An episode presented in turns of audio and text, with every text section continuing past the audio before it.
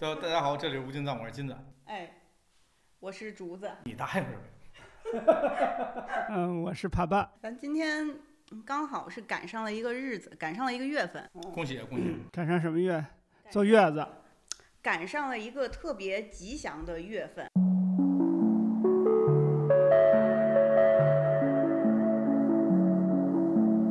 在古印度是三季，就是干季、湿季和雨季。一般雨季的时候，就是会结下安居，也就是我们常说的夏天。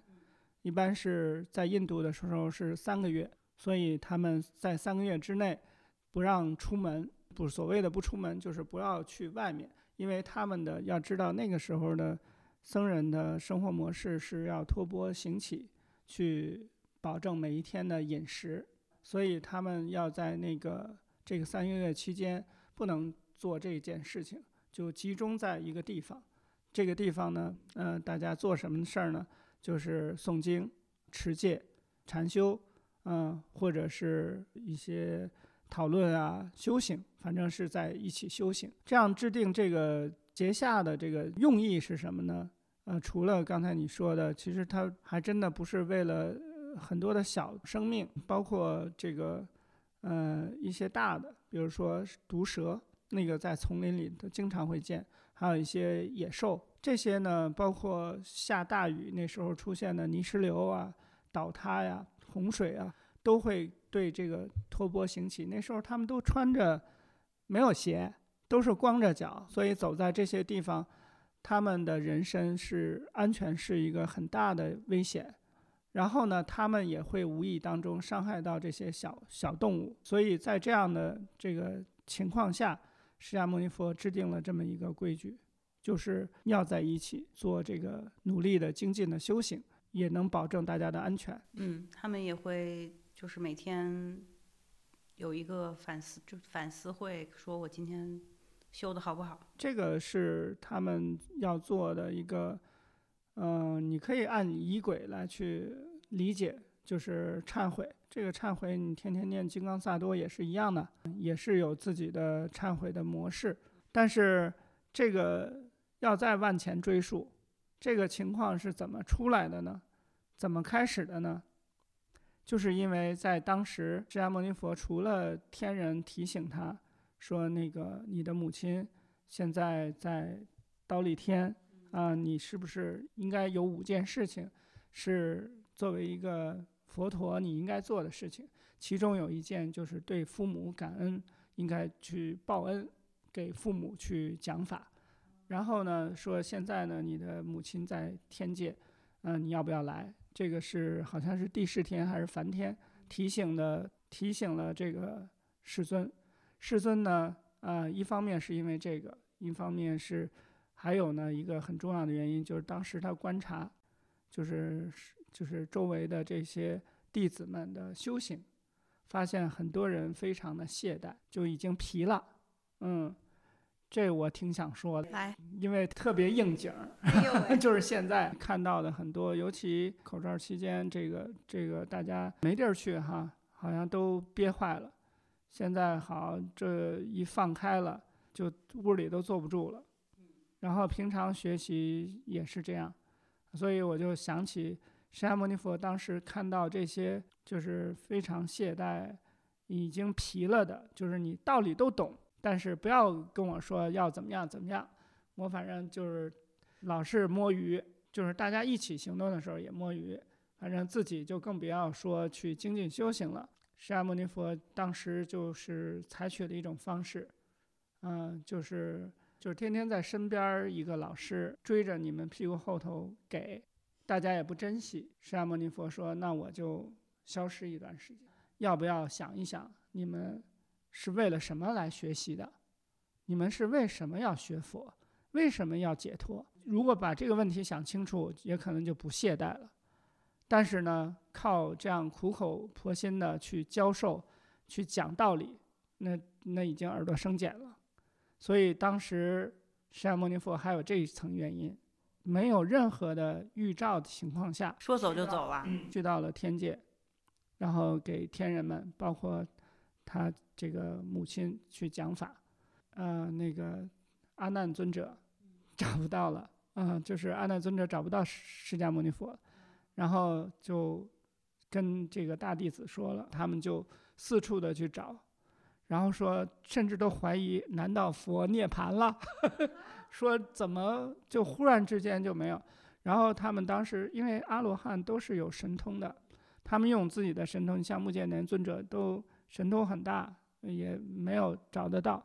后来他们就去请那个，呃，十大弟子之一，嗯，阿那律还是叫什么？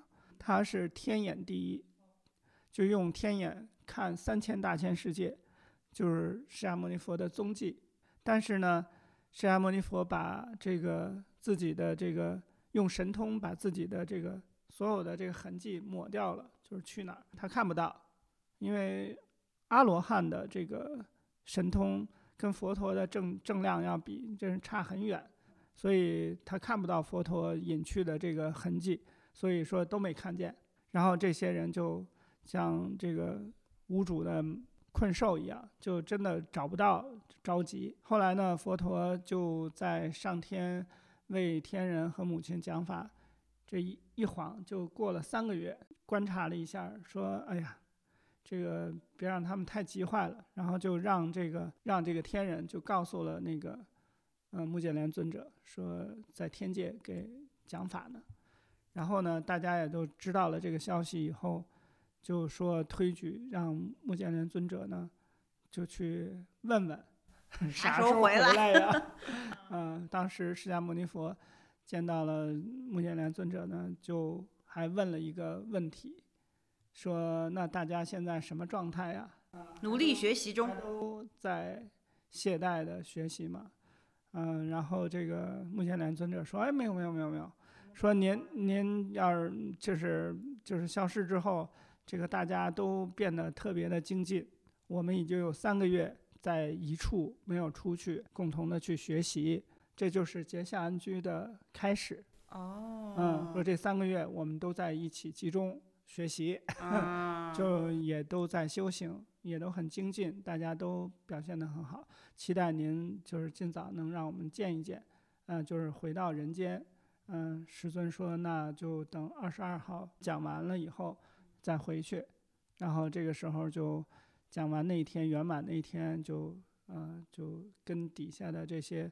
弟子们啊，信众们都说了，然后回去，然后天人们视现出来一个天梯，从刀立天直到下面。这个天梯呢，中间呢是废琉璃做的，是佛陀和他的弟子，就是从这个，就是目犍连尊者吧，就从中间的梯子走，然后两边呢，一边是呃金色的，是梵天和他的这个天众，还有这边是水晶做的，是帝释天和他的天众。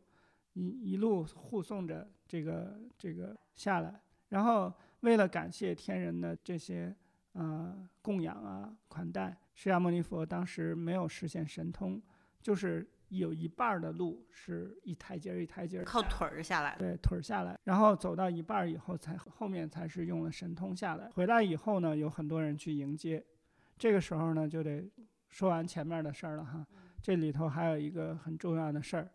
就是好多人都想第一时间，我是第一个见到领导的，啊，知道吧？就是我要我要得表现一下啊。头份马屁。对，这一天大家都知道要回来，但是什么时候回来不知道，啊，就是大家都想抢这个头份工嘛，啊，表现一下。这里头你就得说到一个女人，一个女人，嗯，叫莲花色比丘尼，她是在比丘尼里面神通第一，也就是。尼众里面的目犍连尊者，目犍连尊者叫神通第一嘛，他呢就嗯运用神通知道释迦牟尼佛要来了，然后呢他就第一时间就是幻化出一队人马，就是他自己变成 一群人，一群人，他自己就是那个弟子啊什么的，嗯后边的人马是特别多，然后就去迎接。这先不不说他哈，另外一个人也感受到了释迦牟尼佛要回来了，是谁呢？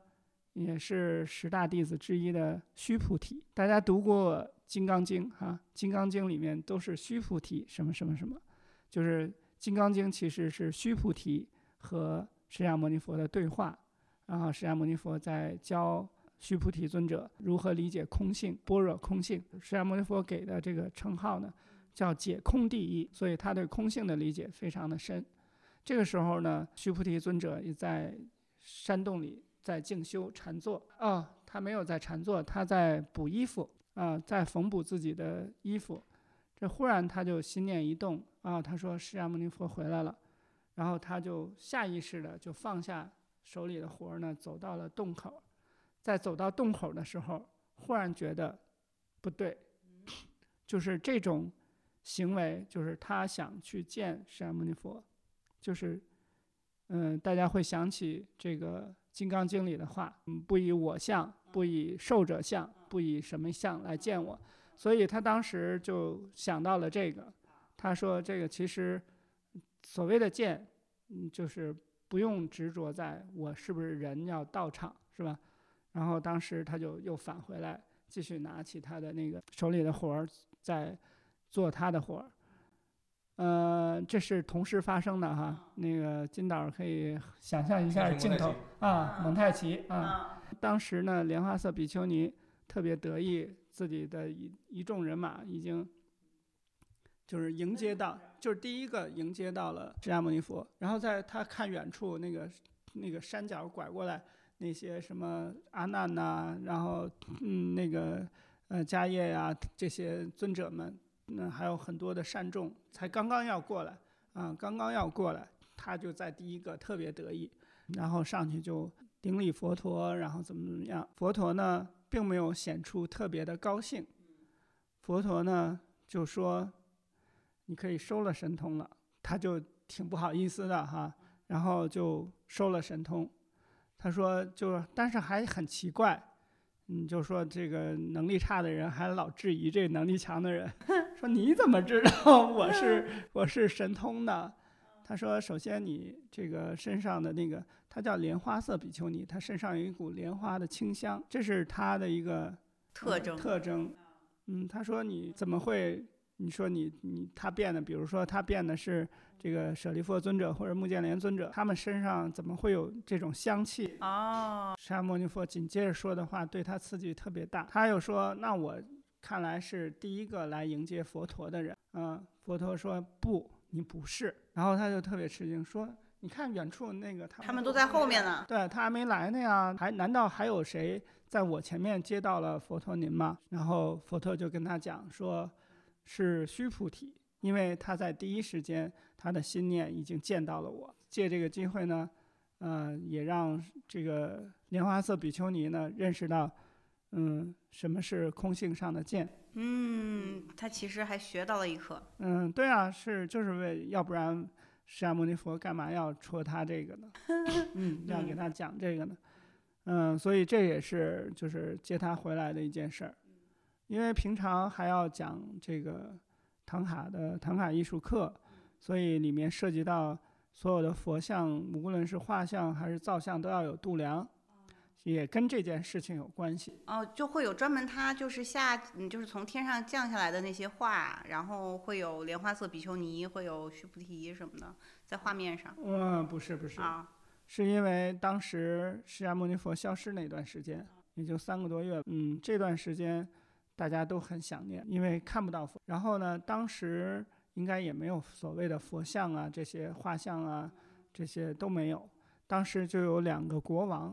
一个国王呢，用一个旃檀木，希望做一个造像；另外一个请了一个画师呢，希望有一个画像。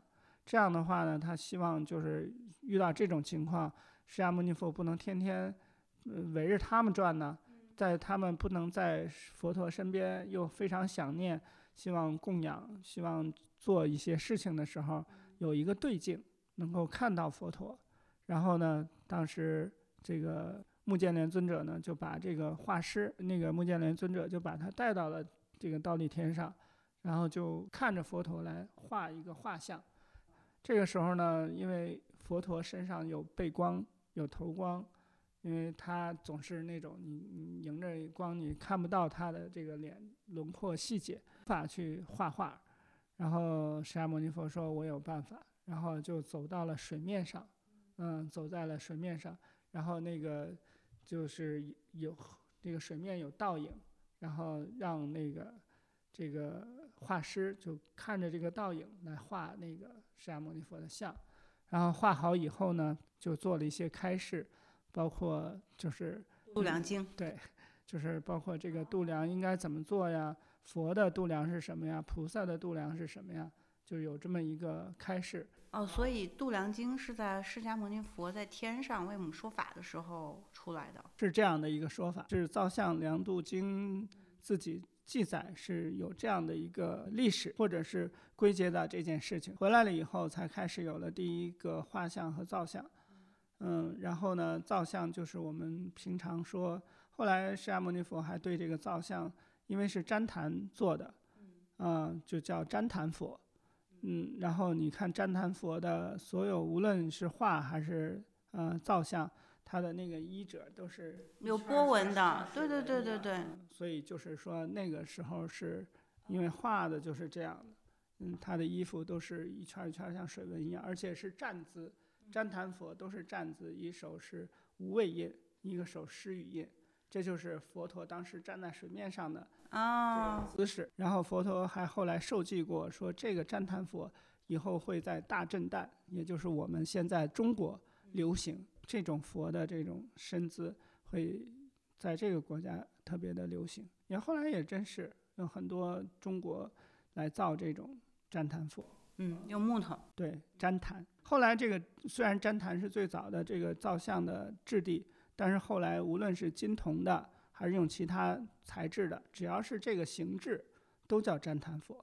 就是整个这个形制，包括你画在那个图图画上，也叫旃檀佛，就是那个站姿的这个佛。没想到一个天降月，变出了这么多相关的故事。是啊，啊，不是变出了，就是有背后是有一特别大的根儿，是吧？是，嗯这故事一下就是好多这个小枝枝杈杈的讲，就是好多东西。对，所以它很重要啊。你要知道，它后面是有很多。第一，它要讲佛陀孝敬父母的这个恩德，这是我们呃佛陀要做一个示范，就是所有人天的示范，包括天人一样，要孝顺自己的这个双亲。然后，即便你成佛了，也一样是要去呃为这个父母的解脱。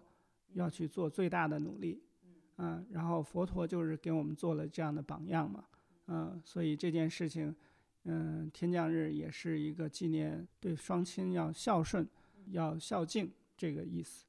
第二个是要精进修学，嗯，其实对这种懒散的、嗯懈怠的这种，嗯，不知道自己为什么学习，不知道自己为什么要。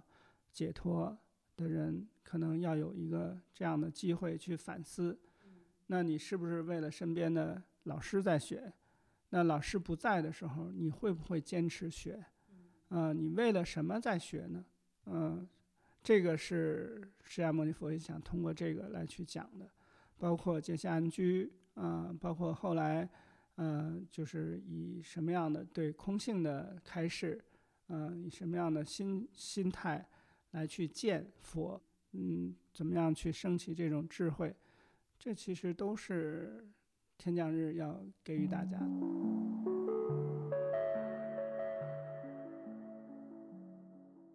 我我可以开两个脑洞吗？你来吧，可以被剪下去，可因为我觉得可能会被剪下去。你先开吧，把脑洞呃，首先是是第十天告诉佛陀的，嗯你一个六道中人，告诉佛陀你应该跟你妈讲法，是有越级上报之嫌，是吧？你你越级上报，就是你，就你你你段位还不如我呢，然后你告诉我该怎么做，让我觉得有这个这这个感觉。然后再有就是佛陀不在的时候，反而激发了大家的凝聚力，让大家精进修行。那佛陀再好还是不再好呢？这是不是值得探讨？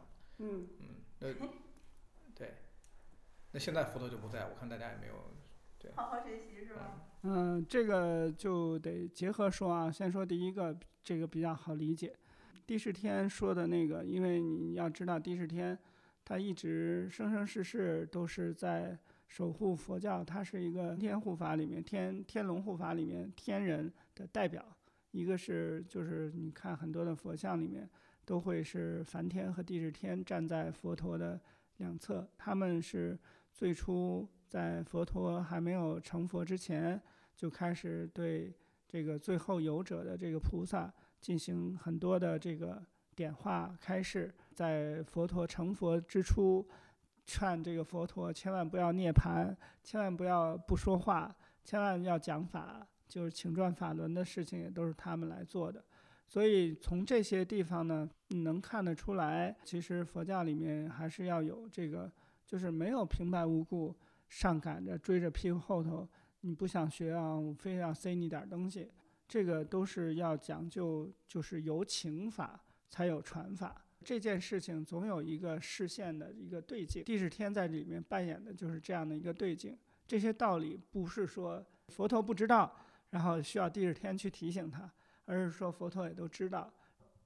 地势天提醒说的这个事情，就有点像一个祈请，祈请上师三宝啊，那你是不是可以？呃，这个时候时机到了。啊，你是不是可以去做这件事情？你说哪有那么凑巧啊？他正好佛陀有意思，想想躲开这个这个所有的人一一一段时间，他就来请了。另外一方面，刀立天是帝释天的管辖，他的母亲就在他那儿，所以这也是他应该做的事儿。不光是为母亲讲法，那他们也都是一起听嘛。他也是为全人类，对，对对全人类嘛，全人类。嗯，所有的这个众生去祈天众因为天众们这次好家伙，三个月讲了好多的经典，尊圣陀罗尼啊什么的，都是那那个机会去宣讲的，所以这个也是一件特别大的功德。我给你举个小例子，就有的时候我们在一起学习的时候，大家控场，老师老师总会说，哎，有没有人提个问题？嗯，然后没有人提，啊，就是有的时候有的人就会提个问题，老师就会觉得，哎，这个你说提问题的人一定是这个问题吗？他有可能是不，对于他来说不是问题，但是他就竖一个靶子嘛，这样的话老师也可以给一些东西。如果谁都不吭声儿，是吧？都憋着，那这个也没法说嘛。老师说啊，我给你们讲个这个吧，六道轮回吧，啊，我给你们讲一个出离心吧，啊，这也不合适啊，是不是？啊，就是这样的话，这是一个，嗯，大家这样说可能能能理解一些。第二个问题，在和不在这件事情，其实可以结合嗯那个须菩提怎么去看待见佛的这件事儿来理解。真正的见是你心里有，心里怎么去看。那佛陀这个人在不在？那对于在初级阶段的这些学习的人，学者来说，可能是个形象上的，是一个束缚自己的、管教自己的这么一个对境也好，还是一个自己可以让自己心里踏实、能够安心学习的方式也好，是管用的。但是对于那些真正呃了解学习的必要的时候，这些外在的东西其实就不是特别重要了。所以佛陀当时经历的那个阶段，可能也正是这大部分的学习者。要经历他们跨过那个坎儿的那个阶段，他需要从表面的这种学习，总有一个人得拿着鞭子在旁边抽着，这种这种状态，向过渡到自发的，呃，叫主观能动性的这种方式，我自己需要，嗯，呃，我要想清楚这个内驱对，找到内驱力的这么一个过程，给自己赋能，是吧？垂直，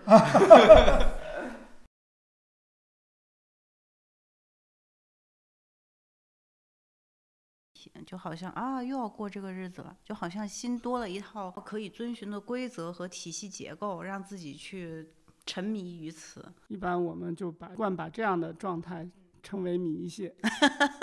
好是吧的，？其实其实你你想想，确实是迷信，因为你不知道为什么信，信了就是知其然，知其所以然，然后你就会笃定的知道，哦，我为什么要做这件事儿，我是不是想做这件事儿。嗯，其实刚才说的那个佛陀要调理的那些，他们之所以懈怠，之所以啊、惶惶不可终日，天天想摸鱼，就是没想清楚这个事儿吧。做任何事情都会有那个阶段。能躲就躲，能少就少，不干就不干。你你要是真跟这些人说你在家躺平吧，啥也别干了他也不行，啊，你也不行。你要真想明白了，就是这段时间我就静一年，我就是躺一年，什么都不干。那就是如果你不，你如果你真想明白，你你为你真想明白，我真的需要我躺一年，我要放空一年。嗯。你这么做了，其实那反倒是想明白了，因为这种人在他躺不了一年，但是你要我身边也有很多，就是他们做了这样的决定，后来他就一直躺躺两两三年，那是想完全想透彻了，是不是？惶惶数十载，终有一死。那叫摆烂。